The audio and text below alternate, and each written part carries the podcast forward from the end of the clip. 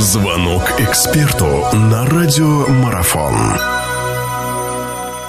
А, и, ну и в третьей части нашего интервью Борис Петрович Игнатьев у нас в гостях. Напомню, мы продолжаем разговор о чемпионате мира. Борис Петрович, эм, вот еще о чем хотел спросить. Э, поднялся этот вопрос сам собой о том, что ну, такое количество южноамериканских команд оказалось в решающей стадии, и практически каждая из них продемонстрировала очень хорошую игру.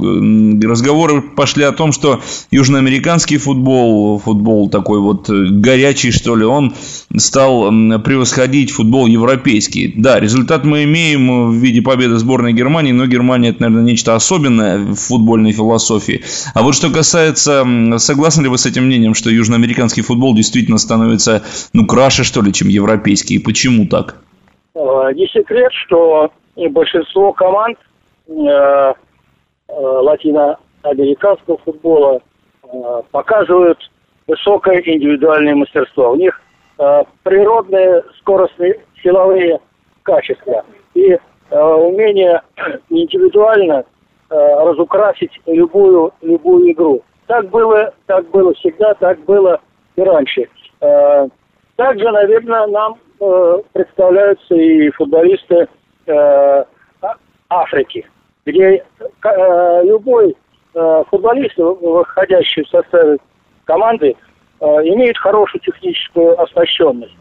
Э, у него хороший скорость силовой потенциал. Но вот как таковой команды нет. Сегодня во главе э, вот этих команд стали новые, новые люди, которые по, по новому, более свежим взглядам э, взглядываются э, в тенденции развития футбола. И вот э, они сумели из вот этих вот людей, обладающих определенным талантом, э, сделать именно команды. И вот сегодня мы уже видим, что э, на фоне на фоне хорошей командной игры, хорошего проявления скоростно-силовых качеств, у них э, достаточно технического мастерства, ну и появились, появились за счет игровой дисциплины, появились команды, которые уже дают результат. Не только разукрашивают, рассвечивают новогоднюю елку, но они и э, делают все возможное – чтобы добиваться результата и делать при этом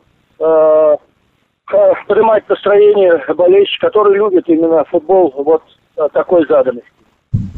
Ну, последний вопрос, который, наверное, нельзя не задать. Я думаю, что не раз уже у вас тоже по поводу этого спрашивали. Э, вопрос касаемо сборной России. Получилось то, что получилось. Сейчас уже чего, что говорится, на воду-то дуть. Разговоров и споров очень много. Что дальше? Дальше будет домашний чемпионат мира. Перед этим будет еще европейское первенство. Кто будет команду тренировать? Это тоже очень много споров и вопросов. Вопрос так будет звучать, Борис Петрович. А что делать дальше? И что нас дальше ждет? Делать, делать, надо садиться всем за круглый стол. И ни в коем случае не заболтать эту ситуацию. Ведь же ровно э, месяц пройдет, и мы все забудем, начнем, обыграем Лихтенштейн, начнем опять ахать, охать, как у нас все хорошо.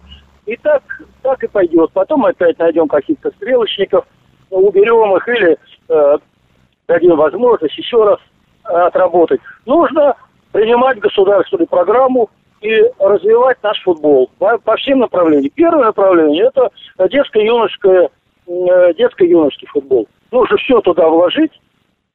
Это первое.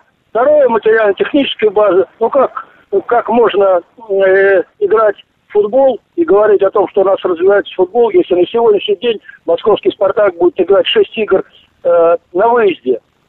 Это он ни, ни в чем не виноват. Действительно нету стадионов. Ну, надо, надо начинать, начинать когда-то их строить. Я понимаю, что к 18 году мы все сделаем. Мы сделаем без укоризненно, без, без сучка и задоринки проведем. Это будет как Олимпиада. Даже вопрос нет.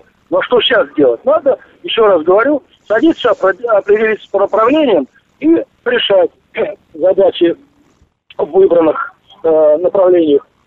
Э, но только не успокоиться и э, не сделать все так, как э, мы делаем постоянно, постоянно. После каждого чемпионата принимаем какие-то э, новые такие поверхностные э, решения, а после этого опять успокаиваемся и до следующей драки, до следующей драки э, начинаем искать пути. А я предлагаю все начать с юношеского футбола.